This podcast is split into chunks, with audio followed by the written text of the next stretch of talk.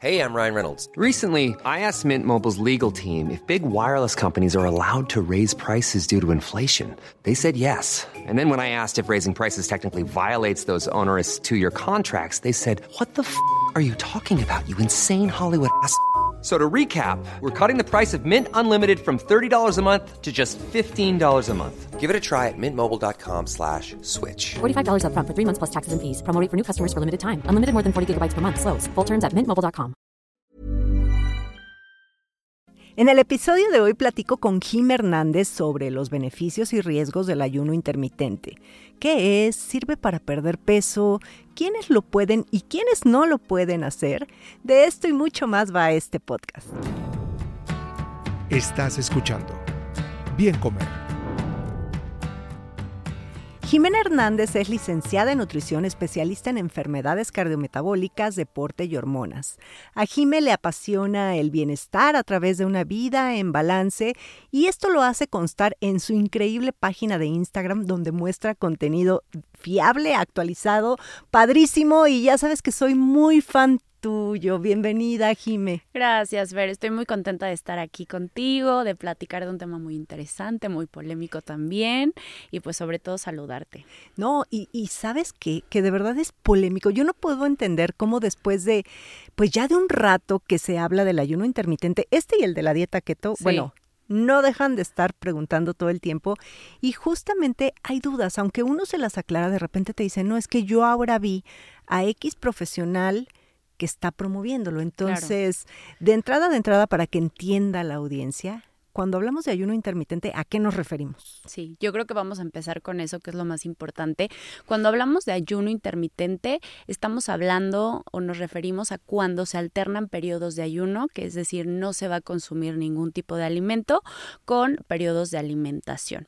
Ahora, hay diferentes tipos de ayuno, a lo mejor eh, has escuchado, mucha gente también ha escuchado. Hay ayunos de 12 horas, por ejemplo, yo acabo de cenar a las 12 a las 8 de la noche y 12 horas después estoy desayunando a las 8 de la mañana. Ese es eh, un ayuno pues creo que bastante viable, no es tan complejo, pero ya de ahí parten ayunos por ejemplo de 16 horas con ventanas de alimentación de 8, incluso hay unos de 24 horas. Entonces, bueno, pues hay que saber primero a qué le estamos entrando antes de tomar decisiones y sobre todo la información. Yo creo que siempre la información va a ser poder y a mí me encanta siempre decirlo, cada cuerpo es diferente, no hay una respuesta correcta pero sí saber un poco de qué se trata creo que es importante.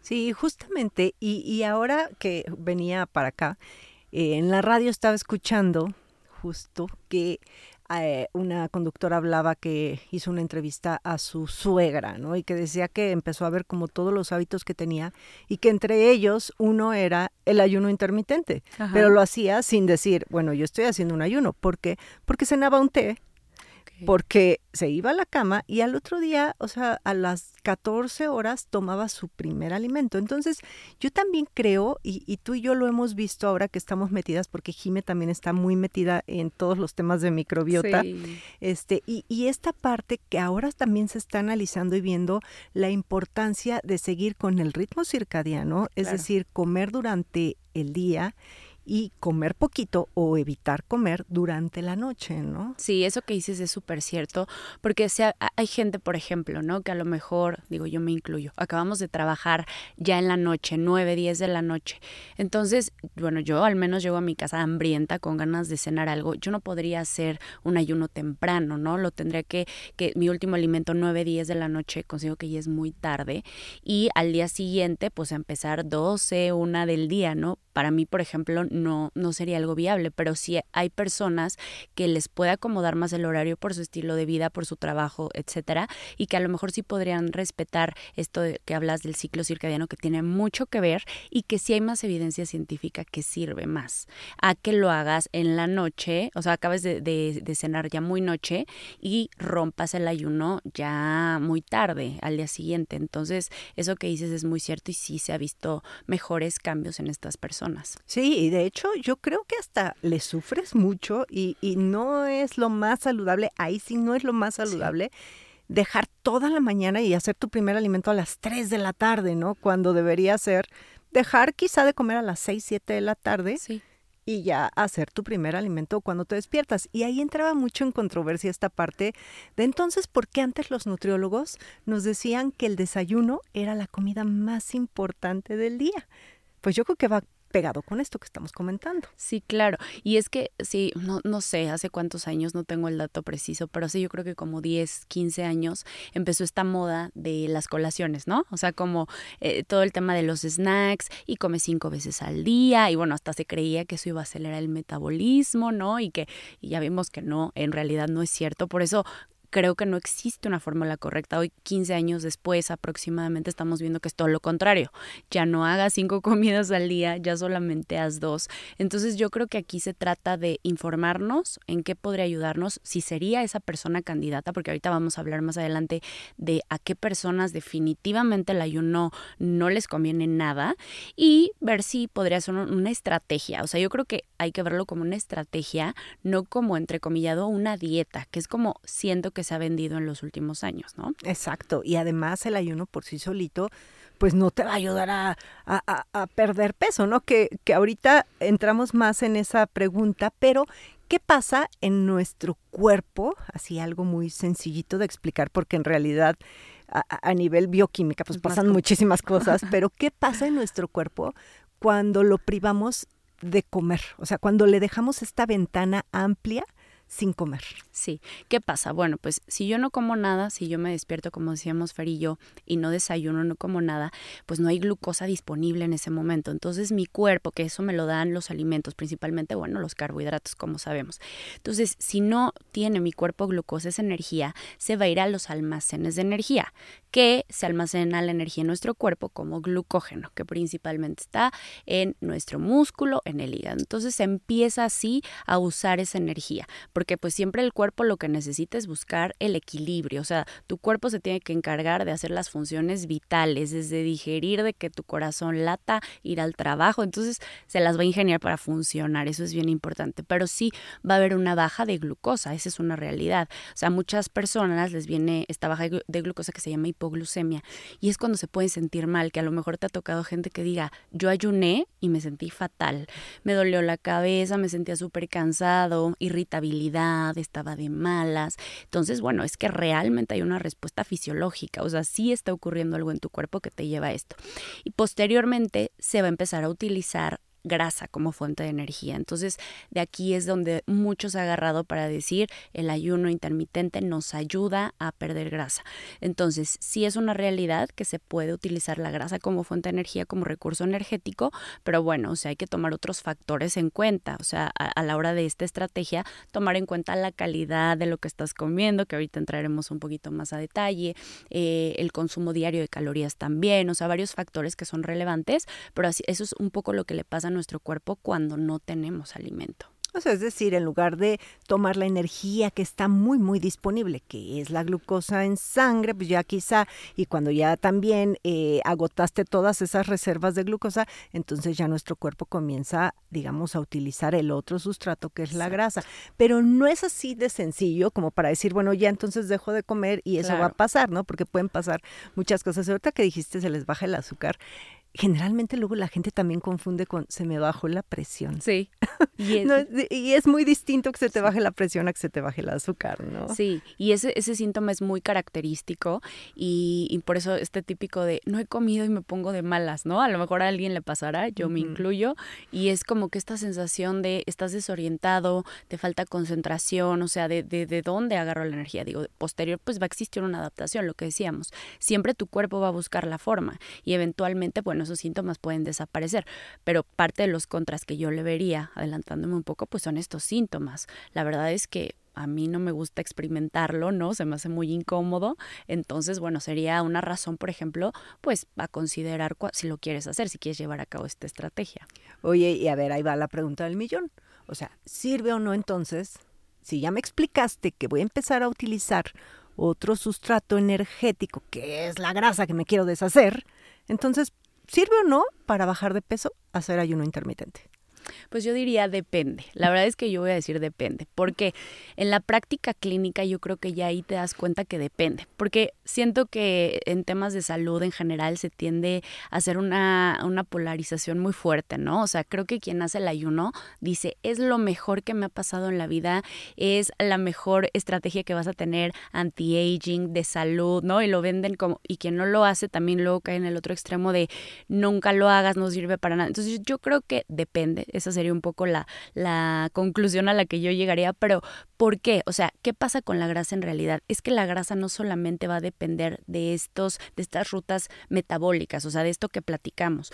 También necesitamos estar en un déficit calórico para que pierda, puedas perder grasa corporal y también la calidad de lo que comes, o sea, qué estás comiendo, qué alimentos estás incluyendo en esa ventana de alimentación que a lo mejor son ocho horas, pero qué estás comiendo, eso es relevante, cuántas calorías estás comiendo, o sea, más allá de, de respetar solo la frecuencia de alimentación, es qué metes en esa ventana. Entonces, eh, no sé si te ha tocado también casos en donde pues a lo mejor rompen el ayuno, con, aquí no satanizamos alimentos, pero con alimentos chatarra, ¿no? O con alimentos sumamente altos en azúcar y en grasas saturadas y, entonces, y así es toda esa alimentación durante ocho horas. Entonces, en realidad, qué beneficio te va a traer a la salud, ¿no? Si en ese espacio que puedes comer no estás comiendo adecuadamente. Sería mejor que no hicieras ayuno y que sí tuvieras una alimentación completa y balanceada.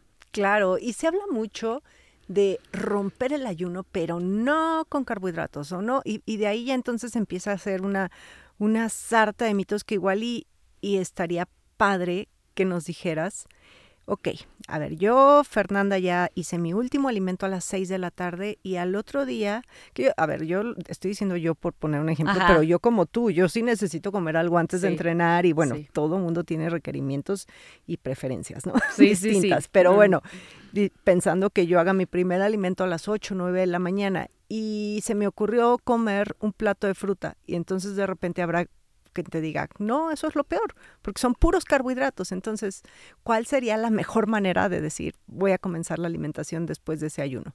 Pues la sugerencia sería con fuente de proteína, con grasas buenas, sí carbohidratos complejos, pero con una comida completa. O sea, sí después de, vamos a poner el ejemplo de las 16 horas de ayuno, sí sería adecuado que esa primera comida con la que vas a romper el ayuno sea una comida completa, balanceada, sí, y busque, seguir buscando un buen balance hormonal. ¿A qué me refiero? Si nosotros hablábamos de la glucosa y entonces que nuestro cuerpo estaba buscando la forma de conseguir energía y demás, pero cuando comemos, y el ejemplo que pones, ¿no? La fruta eh, va a disparar muchísimo nuestra glucosa, va a subir, va a subir, va a subir, va a subir. Y eso posterior, pues imagínate un ayuno de 16 horas, tienes un pico enorme de glucosa. Mientras más sea la subida de tu glucosa, más va a ser la caída de tu glucosa. Entonces, eso te puede provocar nuevamente malestares. A ver, subió muchísimo cuando cae esa glucosa te sientes otra vez cansado, sin energía. Entonces, si logramos meter en esa comida grasas, proteínas,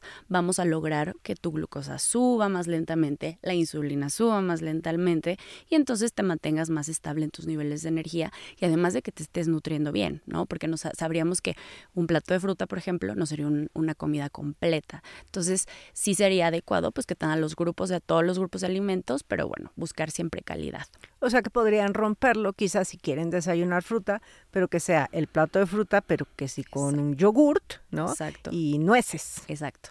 Y ahí estás teniendo una comida más balanceada, más completa y sobre todo, pues también buscar que algo que es bien importante, cubrir en ese lapso de tiempo en donde vas a comer la ingesta que necesitas de todos los macronutrientes. Proteínas, carbohidratos, grasas, eh, de los micro también, vitaminas, minerales, ¿no? Que luego creo que eso puede ser algo complejo o sea, el espacio en donde comes es más corto, entonces hay veces que no alcanzas a cubrir todo eso. Entonces sí es importante considerarlo. Sí, y dejar claro que no necesariamente esto significa que no puedes comer algún tipo de carbohidrato en la primera comida, sino comer ese carbohidrato, pero acompañado, por ejemplo, el sándwich, ok, es pan, pero estás comiéndolo con un huevo o con frijoles, o eh, no sé, o sea, con los Sí. otros grupos de alimentos. ¿no? Sí, si no caemos luego también en los carbohidratos son malos. No, no, sí son buenos, sí son necesarios, pero siempre buscando que sean comidas balanceadas. Sobre todo, pues otra vez repito, tienes periodos cortos de alimentación, entonces buscar esas comidas completas cuando te toque comer. El tip de la semana. ¿Cómo lavar las fresas correctamente? Prepara un recipiente grande con agua fresca. Puedes agregar una cucharada de vinagre blanco para eliminar posibles residuos de pesticidas, aunque esto es opcional. Coloca las fresas en un colador y sumérgelas en un recipiente con agua. Muy importante, evita dejar las fresas mucho tiempo en remojo, pues pueden ablandarse y perder un poco de sabor. Retira el colador del recipiente y enjuaga las fresas. Distribúyelas en una toalla o papel absorbente para que se sequen. Y una vez secas, si así lo deseas, puedes retirar las hojas y el pedúnculo antes de consumirlas. Estás escuchando. Bien comer. Oye, Jimé, ¿y qué hay de cierto en esto de que hacer ejercicio en ayunas es lo mejor para marcar? Gran pregunta. Fíjate que es, un, es algo que a mí me llamaba mucho la atención cuando estaba en, en un diplomado y de, de hecho de eso hice mi trabajo final, porque yo decía, es que, o sea, ¿qué, qué, qué es lo que pasa en nuestro cuerpo? Y tal cual es lo que hablábamos al principio, ¿no? No hay esta glucosa disponible, nos vamos a reservas de glucógeno en músculo, en hígado y pasamos a eh, la parte de grasa, las reservas de grasa, usar la grasa como fuente de energía. Llegamos más rápido, o sea, por decirlo de una forma sencilla y simple, llegamos más rápido a esa oxidación de grasa. Sin embargo, no es tan significativo, o sea, eh, se, se hacía, eh, esa- en esa ocasión hacía una revisión de algunos artículos y lo que se decía es no es más relevante que una pérdida, una dieta o un programa para perder grasa. Entonces, sí puede ayudar, pero no va a ser más relevante que el plan que te dio tu nutrióloga con ese objetivo. Y sobre todo también porque hay gente que no funciona haciendo ejercicio en ayunas. O sea, empiezan con estos síntomas de mareos, cansancio, fatiga eh, inmediata. Yo me declaro de ese equipo, creo que tú también un poquito, porque tú creo que también entrenas con alimento. Entonces, otra vez, aquí depende de cada persona. Sin embargo, hay gente que dice, yo en ayunas entreno increíble. Entonces, escuchar a tu cuerpo, o sea, eh, experimentar, yo siempre recomiendo las dos opciones, pero tomar en cuenta que cada persona es un mundo, a cada persona le va distinto, qué te hace sentir mejor y de acuerdo a eso tomar decisión, pero si el objetivo es perder grasa, lo más significativo va a ser el plan de alimentación que estés llevando, o sea, en realidad no va a impactar tanto. De hecho, incluso, o sea, bien lo acabas de decir, Jimé. Cada persona es un mundo. Yo por ahí de repente leía a, a un, a un profesional de la nutrición que decía como que eran muy débiles los que no podían hacer ejercicio sin un alimento previo, que porque así nuestra naturaleza está. Yo creo que somos distintos todos. Sí. Y es también muy distinto el tipo de ejercicio que realices, porque no es lo mismo entrenar ya las últimas etapas de entrenamiento de maratón, Claro. que, eh, bueno, yo no me podía ir sin un alimento, definitivamente por todo el desgaste y lo que además yo requería durante el ejercicio a ir a hacer una clasecita de zumba o subirme media hora a la elíptica o una clase de yoga. Entonces depende qué tipo de ejercicio, la intensidad, Claro. el tiempo, o sea, todo incluso hasta eh, incluye hasta la sudoración, o sea, en todo Claro, este en todo este plan de alimentación previo a la alimentación. Entonces, bueno, no te hace mejor persona irte en ayunas, no te hace peor persona, también como para quitar ese juicio Claro. moral que de repente le dan. Y por ejemplo, a las personas, eh, esta es una pregunta que quizá no está tan en el tema, pero seguro la puedes contestar rapidito así porque es una duda muy frecuente. Fer, que como antes de hacer ejercicio, que depende, depende Claro. de cada persona, pero en general. Sí, fuente de carbohidratos, ¿no? Es el mejor consejo que les podemos dar. Desde fruta, que hablábamos al principio aquí, la fruta antes de entrenar es una gran opción. Un carbohidrato complejo, por ejemplo, pan integral, y a mí me gusta ponerle un poquito a lo mejor de crema de cacahuate, yogurt con algo de fruta, con algo de granola ah, hecha en casa. Eh, otra opción podría ser a lo mejor un licuado de plátano que sea muy práctico. También lo líquido para muchas personas les es más más fácil digerir, ¿no? Hay una queja constante de repente que es, es que si como algo antes me siento muy pesado o siento que no me hace digestión. Traten obviamente de comer con una buena ventana de tiempo, o sea, si van a entrenar a las 8 de la mañana, pues de preferencia coman algo antes, 40 minutos, 30 minutos para que le demos tiempo a la digestión y que esa energía eh, no se vaya a centrar en digerir y se centre en entrenar, ¿no? Pero carbohidratos es la mejor opción siempre y prácticos, ¿no? Siempre sí, ahí está, ya lo saben. Oye, Jime, y a ver, como para recapitular todo esto, ¿tú cuáles crees que son los pros y cuáles son los contras del ayuno intermitente? Mira, vamos a empezar con cuáles empezamos, con los con los contras. Vamos, a empezar con los contras creo que definitivamente hay que ser demasiado estructurados eh, en los tiempos, o sea, que tengas con mucha claridad los tiempos que vas a llevar.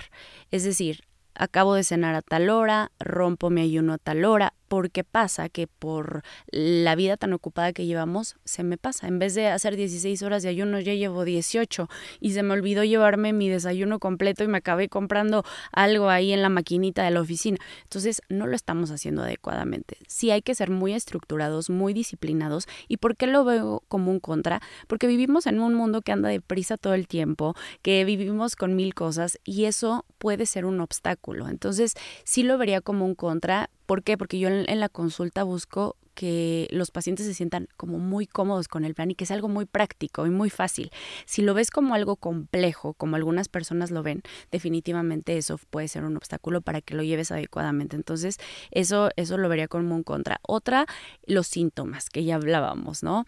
Debilidad, fatiga, dolor de cabeza, irritabilidad. No en todas las personas se puede presentar, pero sí en la gran mayoría. Hambre, ¿no? Hambre.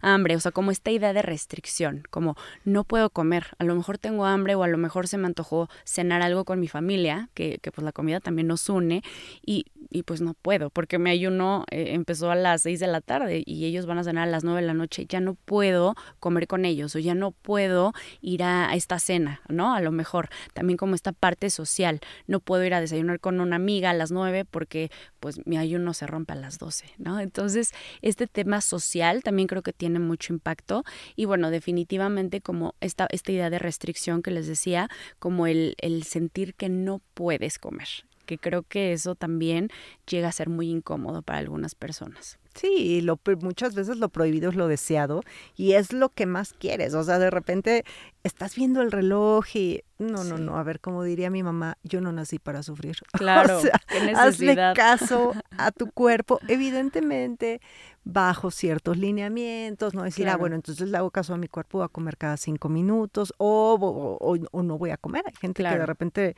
dice, yo voy a hacer una comida. Yo creo que hay muchas, muchas aristas a, a considerar. Y ahora sí, ¿cuál sería la parte bonita? La parte bonita. Bueno, sí se ha visto en algunos estudios que hay que aclarar algo.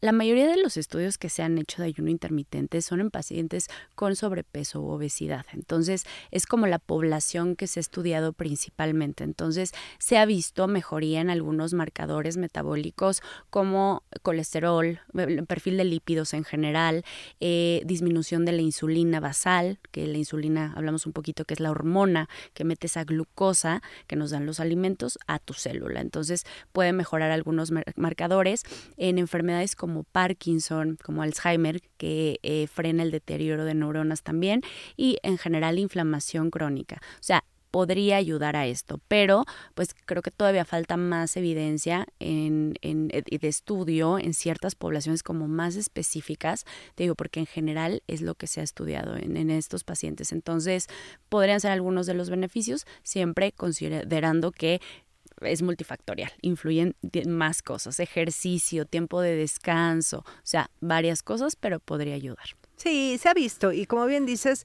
este quizá no son estudios tan grandes, pero la verdad es que lo que llevan hasta ahora estudiado en evidencia es positivo. O sea, al final, si tú no sufres haciéndolo, si no tienes algún tipo de, eh, llámese, alguna condición clínica que probablemente, eh, ahorita me vas a decir quiénes no lo pueden hacer, eh, no, no, lo, no esté prescrito para esas personas o simplemente, de verdad, te mueres de hambre, o sea, por el psicológicamente, emocionalmente, socialmente, culturalmente, no es para ti, pues no no es para ti, pero sí se ha visto mejoras en muchos marcadores, triglicéridos, colesterol, como bien lo dices.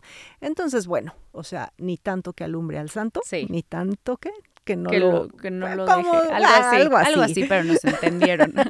Oye, este, Jime, y ahora sí, ¿quién, para quién no está eh, prescrito este tipo de práctica? Primero, mujeres embarazadas, mujeres lactando. Hay que recordar que es una etapa de vida en la que el requerimiento de calorías sube muchísimo y no se ha, y otra vez, no se ha estudiado esta población. ¿Qué pasa si una mujer embarazada o lactando lo hace? Pero como no queremos adivinar, definitivamente no. Personas con bajo peso, tampoco. Personas con diabetes. Por el tema de la medicación, que mm, eh, digo, no es que esté prohibido, pero tendrían que consultarlo con su médico y ajustar muchas veces el esquema farmacológico para ver cómo le va. Yo la verdad no me arriesgaría a hacerlo, pero bueno, pacientes con diabetes, eh, por ejemplo, yo no se lo recomendaría a gente que busque incrementar masa muscular. Como ya sabemos, en el incremento de masa muscular se consumen más calorías de las que gastamos, están en un superávit calórico, ¿qué significa eso? Entonces necesitan muchas calorías. Llegar a todo ese requerimiento calórico en ocho horas es dificilísimo, la van a pasar mal. Y en, definitivamente personas que tienen o tuvieron antecedentes de trastornos de la conducta alimentaria, porque hablábamos, ¿no? Del estrés, la ansiedad que puede generar esto. Entonces sería un, un detonador, un disparador, entonces definitivamente no, tampoco. Entonces, bueno, pues ya ahí especificas quiénes no. Y eh, pues sí, pues todas aquellas personas que no le sufran, que lo disfruten, que lo rompan adecuadamente, sí. ¿no? Ya lo, lo acabas de decir. Y pues la recomendación eh, que, que, dimos de, de, de comenzar ese ayuno no en la mañana, sino en la tarde-noche, ¿no? Que sea eh, eh, comer con la luz del sol.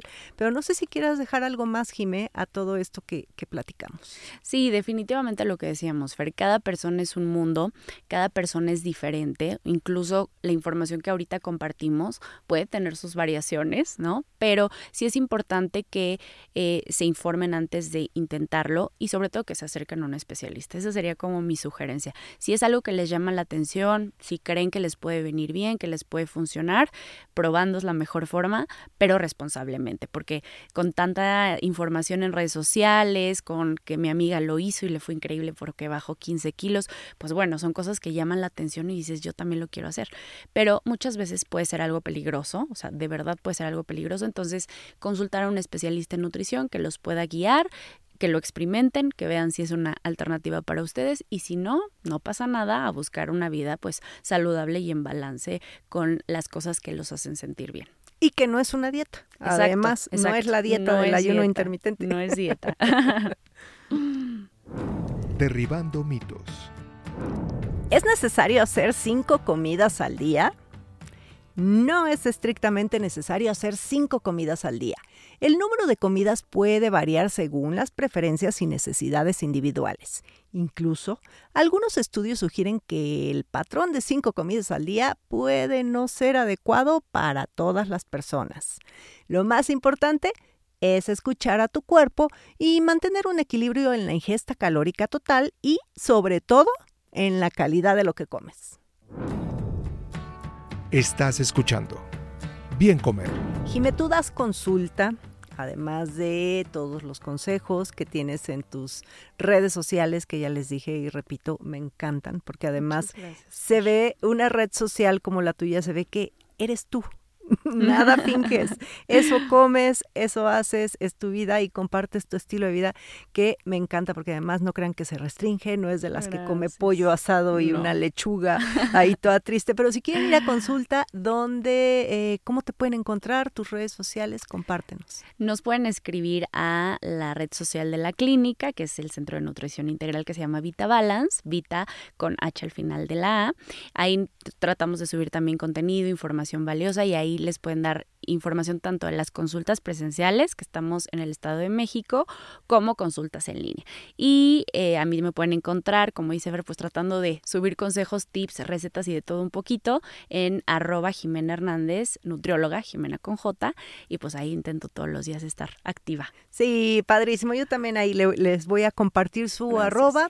Y pues muchísimas gracias, Jimena, de verdad muy nutrida tu plática, muy bonito todo esto, me encanta tenerte. Ojalá vuelvas muy pronto. Claro que sí. Y pues ya saben que a mí me encuentran en todas las redes sociales como Bien Comer. Adiós.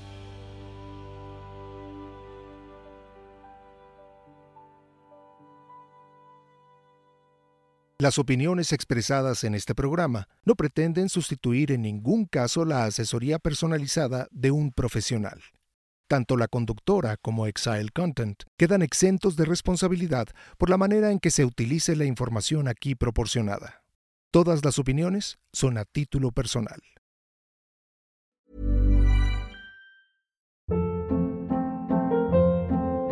Hold up. What was that? Boring. No flavor. That was as bad as those leftovers you ate all week. Kiki Palmer here, and it's time to say hello to something fresh and guilt-free. Hello Fresh. Jazz up dinner with pecan-crusted chicken or garlic butter shrimp scampi. Now that's music to my mouth. Hello Fresh. Let's get this dinner party started. Discover all the delicious possibilities at hellofresh.com.